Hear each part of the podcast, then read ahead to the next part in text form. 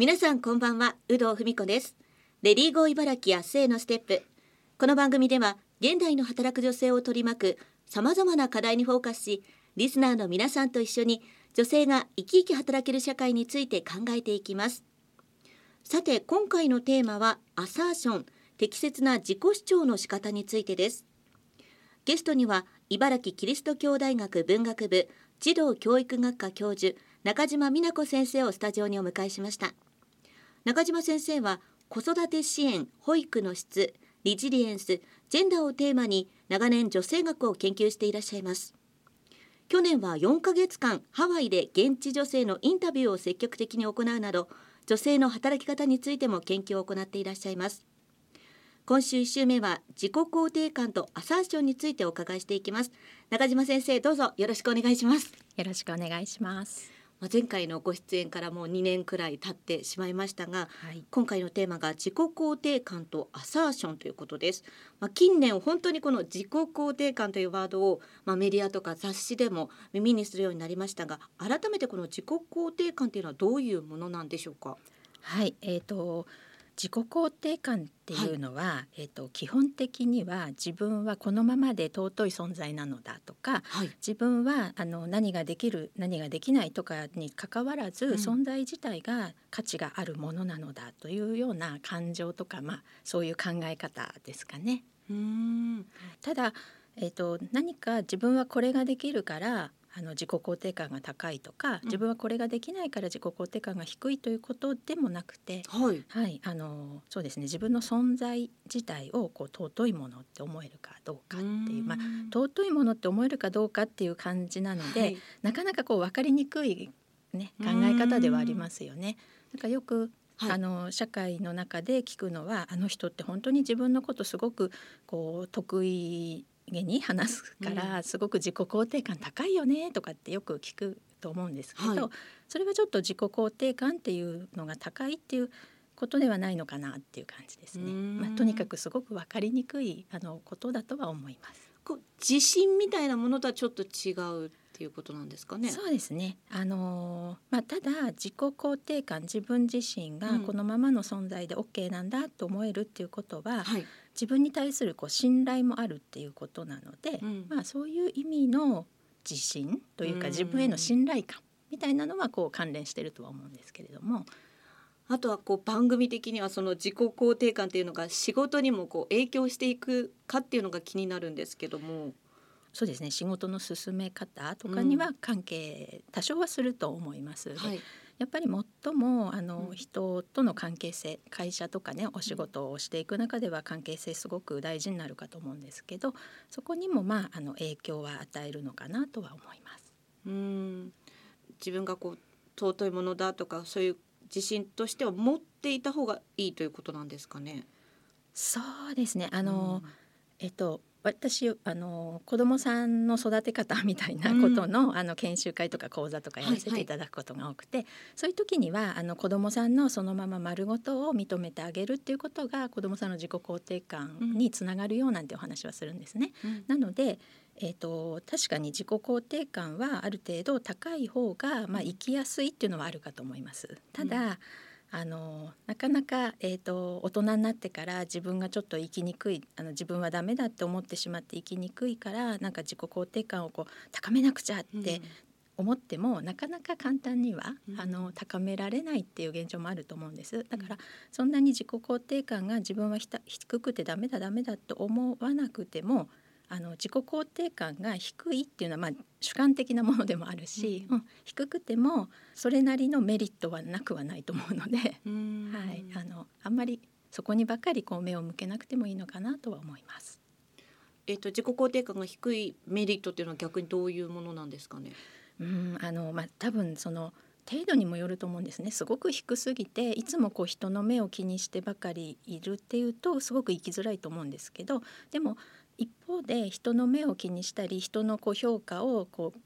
気にしたりっていうことはあのもしかしたらその一生懸命頑張ろうっていう動機づけにもなるかもしれないし、うん、なのでまあ低さの程度はあるかもしれないけど、まあ、そういったメリットもなくはないかもしれないと思っています。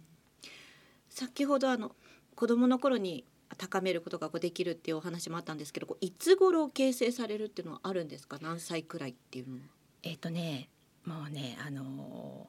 そうですね。細かく言うとやっぱり生まれ、はいたその瞬間からみたいなところは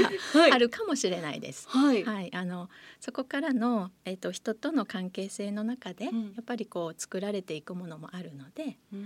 い、あの生まれた時にこう社会の中で自分が生まれたことを周りの大人たちがサポートしてくれる。つまりえっ、ー、となんかおむつが濡れてすごくね気持ちが悪いとかちょっとお腹が空いたよみたいなのをであの泣くっていうメッセージを与えるわけですよね子供と赤ちゃんはね。でその時に周りの人が「あそうなんだ」って言ってそれに適切なこう対応をしてくれるっていうことでこの社会は自分が生まれてきていい社会だったんだあの幸せな社会なんだみたいなところから自己肯定感がまあ育まれるなんていうことは言われています。なるほどじゃあこう子育ての家庭での周りのこう接し方っていうのも関わってくるっていうことなんですね。そうですね。まあ、うん、ただその際に私もいろんなところでお話してるんですけど、別におかまあお母さんがずっといつも一緒にいるからどうしてもお母さんがそのね、役割になっちゃうと思うんですけど、決してお母さんだけじゃなくて、まあいろんな周りで関わる大人の方たちがそういうその子どもさんにまあ適切な対応をしてあげるっていうことが非常に大事になってくるかと思います。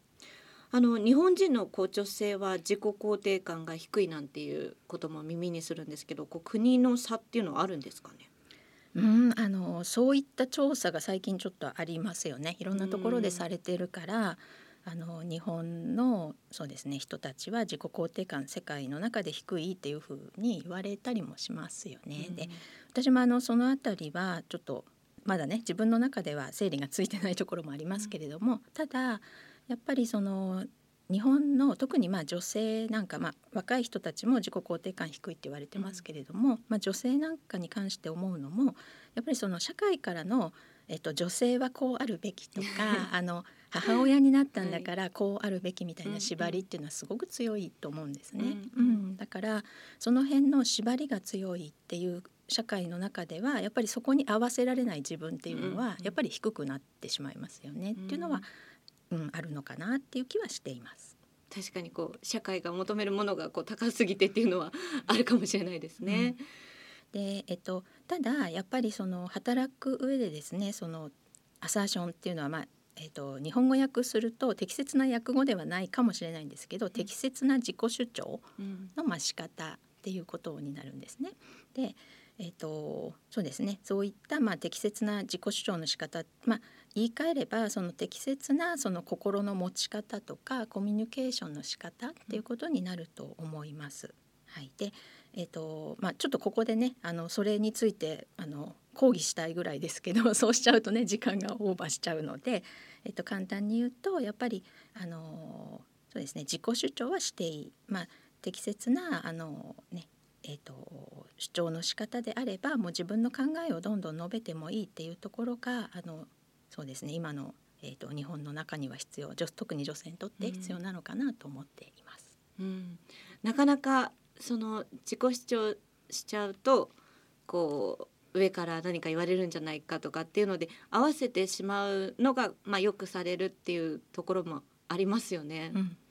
それでも、まあ、その適切に自己主張していくのが大事だっていうことなんですかね。そう思います。あの、まあ、えっ、ー、と、そうですね。最初にお話しいただいたように、うん、えっ、ー、と、4ヶ月間ハワイに行って、はい、で、その後も、まあ、あの。ちょっと暇を見つけて2週間ぐらい行ってみたいな感じで現地の女性たちの調査なんかをしている中で、えっと、やっぱり